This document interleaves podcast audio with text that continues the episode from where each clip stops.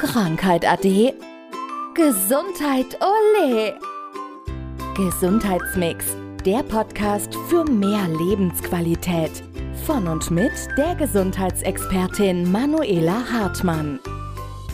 Unsere kleine Sommerserie hier im Podcast. Wir spielen das Interview, das Manuela Hartmann Antenne Mainz gegeben hat und heute kommt der zweite Teil. Ich glaube, wir haben fast alle Bereiche, die so zur Gesundheit dazugehören. Also das heißt, Bewegung ist, ich glaube, das erschließt sich. Wobei es, glaube ich, ja gar nicht um diesen Leistungssport geht, sondern es geht einfach darum, Bewegung einzubauen in den genau. Alltag. Ja? Und ich meine, wir tragen ja heute alle diese Smartphones mit uns rum. Es ist auch so die einzige Funktion, die ich, die ich tatsächlich, wo ich reingucke, das ist die Zahl der Schritte. Mhm. Ja. Ist es nicht fünfstellig, fühle ich mich nicht gut. Ja, erst dann darfst du auf die Couch. ja, das ist, naja, manchmal funktioniert es halt an Tagen nicht, aber ich finde, das ist irgendwie ist es ein guter Wert, da so reinzugucken, ja. Und man kriegt dann ein Gefühl, wenn ich dann halt drauf gucke und sage, ah, zwischen neun und zehn Jahren, ich sehe es und dann weiß man auch mal, was man gemacht hat. Das ist auch nochmal zum Reflektieren gut. Genau, dann gehst du nochmal ein Ründchen mehr, wenn es zu wenig war am Abend, ja. Oder am nächsten Tag mehr. Oder am nächsten Tag, okay. genau. Und dann gehört, äh, das ist schon so nebenbei gefallen, Ernährung, ne? Ist natürlich ein ganz großer Punkt. Genau, die Ernährung ist ein ganz großer Punkt, wird auch immer mehr. Dann habe ich gerade jetzt vor kurzem gehört, dass ja, es ungefähr 500 Kalorien ausmacht, wenn du frisch kochst, die du weniger zu dir nimmst, als wenn du jetzt auch teilweise ähm, aus dem Supermarkt irgendwas an Fertiggerichten zu dir nimmst. Und das ist ja schon recht viel, wenn du dir das hochrechnest, jeden Tag 500 Kalorien. Also von daher plädiere wirklich immer fürs Frischkochen so oft wie es geht oder dann eben vorbereitend kochen, dass man dann eben zurückgreifen kann auf das, was man schon vorbereitet hat und da weißt du auch, was drin ist. Ja, du kriegst bestimmt auch die Krise beim Einkaufen. Ne? Wenn, also ich gucke ja gerne so den Wagen vor mir und nach mir rein. Also ich verstehe auch mal, dass man manchmal irgendwas kauft, was für die Seele gut ist. Aber es gibt schon komische Sachen, die man kaufen kann. Ne? Ja, also manchmal wird mir tatsächlich auch schlecht, wenn ich sehe, was vor mir oder nach mir im Einkaufswagen ist. Aber wie du sagst, also es ist jetzt nicht so, dass ich gar nichts esse. Jetzt heute Mittag zum Beispiel habe ich mir mal ein Eis gegönnt oder es ist auch mal ein Stück Schokolade oder so. Das darf auch sein. Darum geht es ja gar nicht. Sondern grundsätzlich, dass du grundsätzlich einfach dir bewusst bist, was du zu dir nimmst. Naja, und das hat was mit der Häufigkeit zu tun. Ist das jetzt hier etwas, wo ich sage, hier heute, was weiß ich, keine Ahnung, betreibe ich ein bisschen Völlerei beim Italiener und das mache ich vielleicht alle acht Wochen ja. oder ich mache es jeden zweiten Abend. Ja und, und, ich sage, ja. und ich sage halt eben, in dem Moment darf es dir dann ja auch ein Genuss sein. Ja, dann ist es ja auch nicht so dieses Essen, sondern wenn du wirklich schön zum Italiener gehst und dann das Ganze mit Genuss isst, dann ist es ja auch keine Sünde. Ist sowieso keine Sünde, glaube ich. Ja, das ist, ich, weil ich glaube, damit macht man es ja noch schlimmer. Das heißt, wenn ich irgendetwas mache und dann noch das Gewicht mir auflage, dass das jetzt nicht gut ist, was ich mache, genau. dann kann es ja nicht gut werden, ja? Ja, dann du setzt ja dann auch Stresshormone in Gang, ne? Die du ja dann auch wieder zu verarbeiten hast. Also von daher nein, dann bitte mit Genuss. Okay. Das heißt, so, so du hast gerade gesagt, also Essen vorbereiten, das ist, glaube ich, für Berufstätige ganz gut. Gibt es so allgemein, also ich, ich nehme an, das sind die Standards, ne? Halt viel Gemüse. Ja, da kommt es aber auch immer wieder ganz drauf an, was bist du für ein Typ. Also kannst du Rohkost gut verarbeiten, dann kannst du natürlich auch mal rohes Gemüse, ähm, rohes Obst mit zur Arbeit nehmen. Bist du jemand, der das eben nicht gut verarbeiten kann, verstoffwechseln kann, dann sollte es schon irgendwie vorgedünstet sein. Ja, Ballaststoffe auf jeden Fall mit rein. Wenig Weißmehlprodukte, also so diese klassischen Croissants und so, das empfehle ich jetzt wirklich nicht. Und ja, da einfach, ja, möglichst viel bunt auf dem Teller zu haben und bitte nicht die Gummibärchen. Das wäre dann sehr schnell sehr bunt. Ne? genau, deswegen. Ja. Wenn du sagst Ernährungstyp, wie kriege ich das raus? Das heißt, man kann schauen, was jemand verträgt oder was? Genau, also da arbeite ich im Human Design damit. Also da kannst du wirklich in die Tiefe schauen, was kann jeder Einzelne gut verstoffwechseln oder generell wie verstoffwechselt er auch. Also es gibt Leute, die können sehr, sehr gut in Ruhe essen und da dann ihr Essen verdauen und andere, die brauchen einfach die Bewegung, die brauchen Musik zum Beispiel dabei und verdauen damit besser. Und so sind wir eben alle komplett unterschiedlich. Und wenn wir dann auch da wissen, ja, was uns gut tut, dann tun wir uns damit auch schon wieder einen großen Gefallen. Ich glaube auch, dass wir sehr viel selbst schon erkennen können, was uns gut tut oder nicht. Also ich, ich habe bei mir gelernt, dass ich halt länger gucken muss. Also dass es nicht, nicht der Tag danach ist, sondern es ist zwei, drei Tage danach. Das auf jeden Fall auch. Und ich sage schon, also wir dürfen intuitiv essen oder wir dürfen uns da wirklich drauf verlassen, was sagt uns unser Körper. Darf aber auch wieder hinterfragt werden, ist da eine Konditionierung dahinter. Also wenn ich jetzt natürlich Lust habe auf ein Stück Schokolade, ist es das, weil ich was Süßes brauche? Ist es das Magnesium in der Schokolade, was drin ist? Oder was ist es überhaupt? Also von daher da auch nochmal. Aber grundsätzlich finde ich es schon gut, wenn jemand ähm, sehr intuitiv auch isst. Das heißt, das heißt zum Beispiel so in so ein Heißhunger auf Schokolade kann auch ein Signal sein, mir fehlt was. Das kann auch ein Signal sein, mir fehlt was. Genau, und so geht es nicht nur mit der Schokolade, sondern so kann es mit allem Möglichen sein. Und das heißt, wenn ich dann zum Beispiel, ich weiß nicht, was kann man dann anstatt Schokolade, ich glaube Nüsse oder sowas sind, sind dann zum Beispiel auch eine ganz gute Lösung, dass man etwas anderes isst, wo die Stoffe auch drin sind, um zu schauen, ob es dann auch gut ist. Bei Schokolade wäre es zum Beispiel das Magnesium, genau, und dann ist immer die Frage, ist es die Schokolade mit Nuss? Also wenn es dann eher die Nuss ist in der Schokolade, weniger die Schokolade selbst, dann sind wir im Kaliumbereich, dann kann es auch sein, dass Kalium fehlt. Also von daher immer wieder mal auch dahinter schauen, was könnte fehlen. Das heißt, da muss man auch gucken dann zur Not, ne? Das genau. Also dafür gibt es ja dann eben auch wieder Leute, die sich damit auskennen, Therapeuten, die sich damit auskennen und die können dich dann natürlich unterstützen. Das heißt, wenn du da merkst, da fehlt irgendwas oder da könnte was fehlen, dann sprichst du eine Empfehlung aus, wo man vielleicht mal nachguckt oder, oder hast du auch selbst Möglichkeiten? Ja, ich frage auch nach Heißhungerattacken, also beziehungsweise ob es spezielle Produkte gibt, auf die sie Heißhunger haben. Also wirklich Heißhunger, das heißt auch in dem Moment, dass du jetzt deswegen auch nochmal losfahren würdest zur Tankstelle, um gucken, ob mhm. du es da bekommst. Und wenn es da wirklich so Produkte sind, und dann kann man wirklich dahinter schauen, woran liegt es. Und ansonsten, klar, du kannst natürlich übers Blut auch schauen, was demjenigen fehlt. Früher habe ich sowas gemacht. Also ich bin wirklich losgefahren nochmal zur Tankstelle. Ja, das ist total verrückt. Ne? Das war ein klassischer Heißhunger. Den ja, ja genau, so, so, eine Attacke ja. und dann war die Konzentrationsfähigkeit letztendlich weg, weil das musste erstmal befriedigt werden. Ja. Genau. Ist und verrückt, oder? Da hat dann irgendwas gefehlt. Aber wenn der Körper ausgeglichen ist und dann ist es dann, fallen auch die Heißhungerattacken weg und die sind dann irgendwann, wahrscheinlich hast du jetzt keine mehr, weil dein Körper nee, Not ist.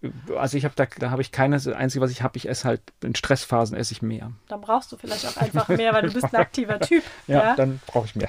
Genau. So, so ja, wenn dein Gehirn viel arbeitet, ne, also Stress ist jetzt auch wieder relativ, aber wenn du da ja viel verarbeiten musst, und dann brauchst du natürlich auch viel Nahrung, ja, oder dein Gehirn. Also was ich faszinierend finde an dieser Heißhungerattacke, auf was ich, also wir hatten jetzt gerade diese Nüsse als Beispiel, kann ich da schon erkennen, was mir fehlt? Gibt es da bestimmte Dinge, wo man einen Zusammenhang sehr schnell herstellen kann? Ja, also das kannst du schon. Wie gesagt, wir haben jetzt das Magnesium angesprochen bei der Schokolade, dann ist es eben das Kalium bei Nüssen. Es kann ja bei Joghurtprodukten, also wenn jemand viel Lust auf Milchprodukte hat, da kann es auch Kalium sein. Da ist es dann aber eher Kalium mit einem, man sagt Chloratumanteil und bei dem, den Nüssen ist es eher ein Phosphoranteil. Also es ist dann nochmal die Kaliumzusammensetzung, die unterschiedlich ist. Und so kannst du dann wirklich schauen, was fehlt den einzelnen Personen. Oder bei Heißhunger auf Salz, da ist es dann eher das Natrium. Du kannst schon sehen, was dem Körper fehlt. Wir haben ja heute so ein bisschen das Problem, wir haben, ich finde, eine, eine sehr leistungsfähige Landwirtschaft, die es schafft, sehr viele Menschen zu ernähren. Aber das bedeutet natürlich, die Böden sind belastet. Und was, glaube ich, noch viel dramatischer ist, wir holen natürlich alles aus den Böden raus. Und manche Stoffe, die früher selbstverständlich in Obst und Gemüse drin waren, sind halt heute nicht mehr in der ausreichenden Menge drin. Genau, also die Böden sind ausgelaugt. Dann ist es so, dass die Düngemittel zum Teil auch einfach die Nährstoffe im Boden halten und gar nicht mehr an die Frucht abgeben. Das kann dann auch noch sein. Oder wenn die Ernte eben entsprechend früh ist, dass noch gar nichts in der Frucht sein kann. Also das sind die Möglichkeiten und das ist mittlerweile auch nachgewiesen, ja, dass wir kaum noch einen Nährstoffgehalt drin haben im Vergleich zu den 80ern zum Beispiel. Ich habe nur einen Artikel über Vitamin C, deswegen habe ich das im Kopf gelesen, dass es äh, also so einen kleinen Rückgang von 70 Prozent genau. in, in Früchten. Ja, genau. Und das heißt, so eine Tagesempfehlung, die irgendwann mal herausgegeben wurde, das deckt den Tagesbedarf Vitamin C. Das muss heute halt nicht mehr mehr sein. Nein, leider ist es heute nicht mehr so und da müssen wir dann eben schauen, wie wir uns das entsprechend dann holen. Okay, das heißt aber, das ist dann gucken und da, wo was fehlt, ist genau. es halt hinzufügen. Entsprechend ja. auffüllen und hinzufügen, genau. Ja. Also schön, dass wir die Möglichkeiten haben und dass ja. das auch, dass das alles so funktioniert. Was ich faszinierend finde, ist, wenn man irgendwie oben an der Schulter einen, mit einem Finger reindrückt und es kommt unten am C raus. Was ist das? Das heißt, das ist wirklich diese Verbindung im, im Körper von oben nach unten. Das kann ein Triggerpunkt dann gewesen sein, an dem ich gearbeitet habe, oder es kann auch über die Meridiane sein. Also wir haben das ist jetzt aus der chinesischen Medizin, aus der traditionellen. Da kann es auch über eine Meridianarbeit gewesen sein, dass es deswegen im Fuß ankommt. Also wir haben ja ganz viele Verbindungen bei uns im Körper. Jetzt bist du, das hört man natürlich raus. Das heißt also, du bist auch für, wie sagt man dazu, alternative Heilmethoden oder sowas, dafür bist du offen, ja. Genau, ja, ja, auf jeden Fall. Also ich denke, das, was schon Jahrtausende alt ist und was ja seitdem angewandt wurde, auch die ähm, Kräutermedizin, ja alt bewährt. Warum soll ich da jetzt nicht dran gehen? Ja, ich, in den letzten Jahren ist ja auch die Homöopathie wieder so in die Kritik gekommen und also auch ganz lustig, dass das die Krankenkassen nicht mehr bezahlen sollten.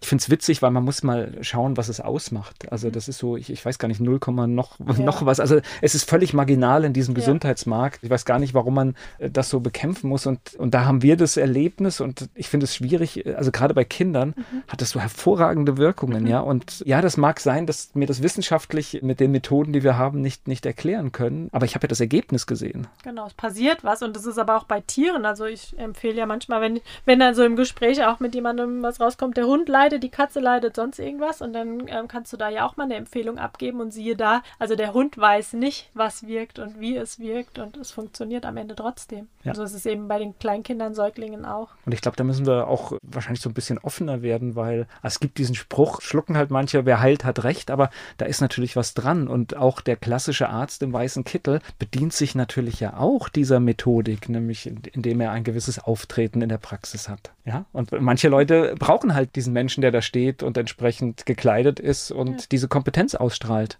Und dann hat es halt mehr Wirkung.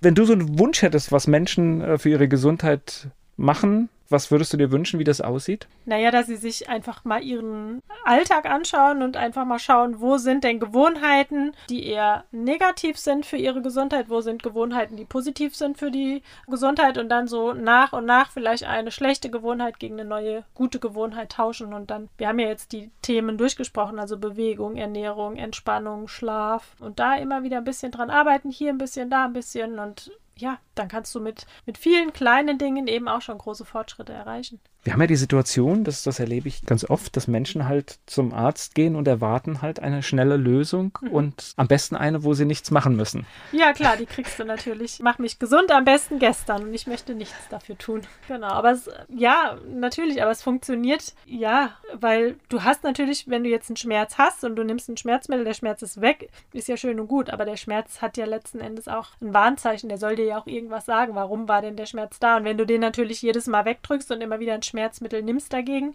Der Körper sagt dir schon irgendwann, wann er genug hat und dann bricht er halt irgendwann zusammen wenn du nicht hörst. Mhm. Und Schmerzmittel bedeutet ja auch, es hat eine Wirkung. Es wird immer so, so nebenbei gesagt, Nebenwirkung, aber genau. ich weigere mich eigentlich gegen die Begrifflichkeit. Es ist eine Wirkung. Genau. Das heißt, ein Stoff hat mehrere Wirkweisen und da hat gibt es eine gewünschte und eine un genau. unerwünschte, ja? Und, ja. die muss man halt auch im Auge haben. Natürlich, keine Wirkung ohne Nebenwirkung, genau. Also wenn der Schmerz auf der einen Seite weg ist, kann es aber auf der anderen Seite deinen Magen belasten, deine Niere belasten, deine Leber belasten, einfach durch das Medikament. Und von daher immer abwägen, muss es jetzt ein Schmerzmittel sein oder gibt es eben nicht eine andere Möglichkeit. Manuela Hartmann im Radiointerview bei Antenne Mainz. Nächste Woche gibt es den dritten und letzten Teil des Gespräches. Das war Gesundheitsmix, der Podcast für mehr Lebensqualität. Von und mit der Gesundheitsexpertin Manuela Hartmann. Die im Podcast dargestellten Inhalte dienen ausschließlich der allgemeinen Information. Sie stellen keine Empfehlung oder Bewerbung der beschriebenen oder erwähnten diagnostischen Methoden oder Behandlungen dar und ersetzen keinesfalls die Beratung durch Therapeuten. Bitte wenden Sie sich bei gesundheitlichen Fragen oder Beschwerden immer an die Therapeutin oder den Therapeuten Ihres Vertrauens.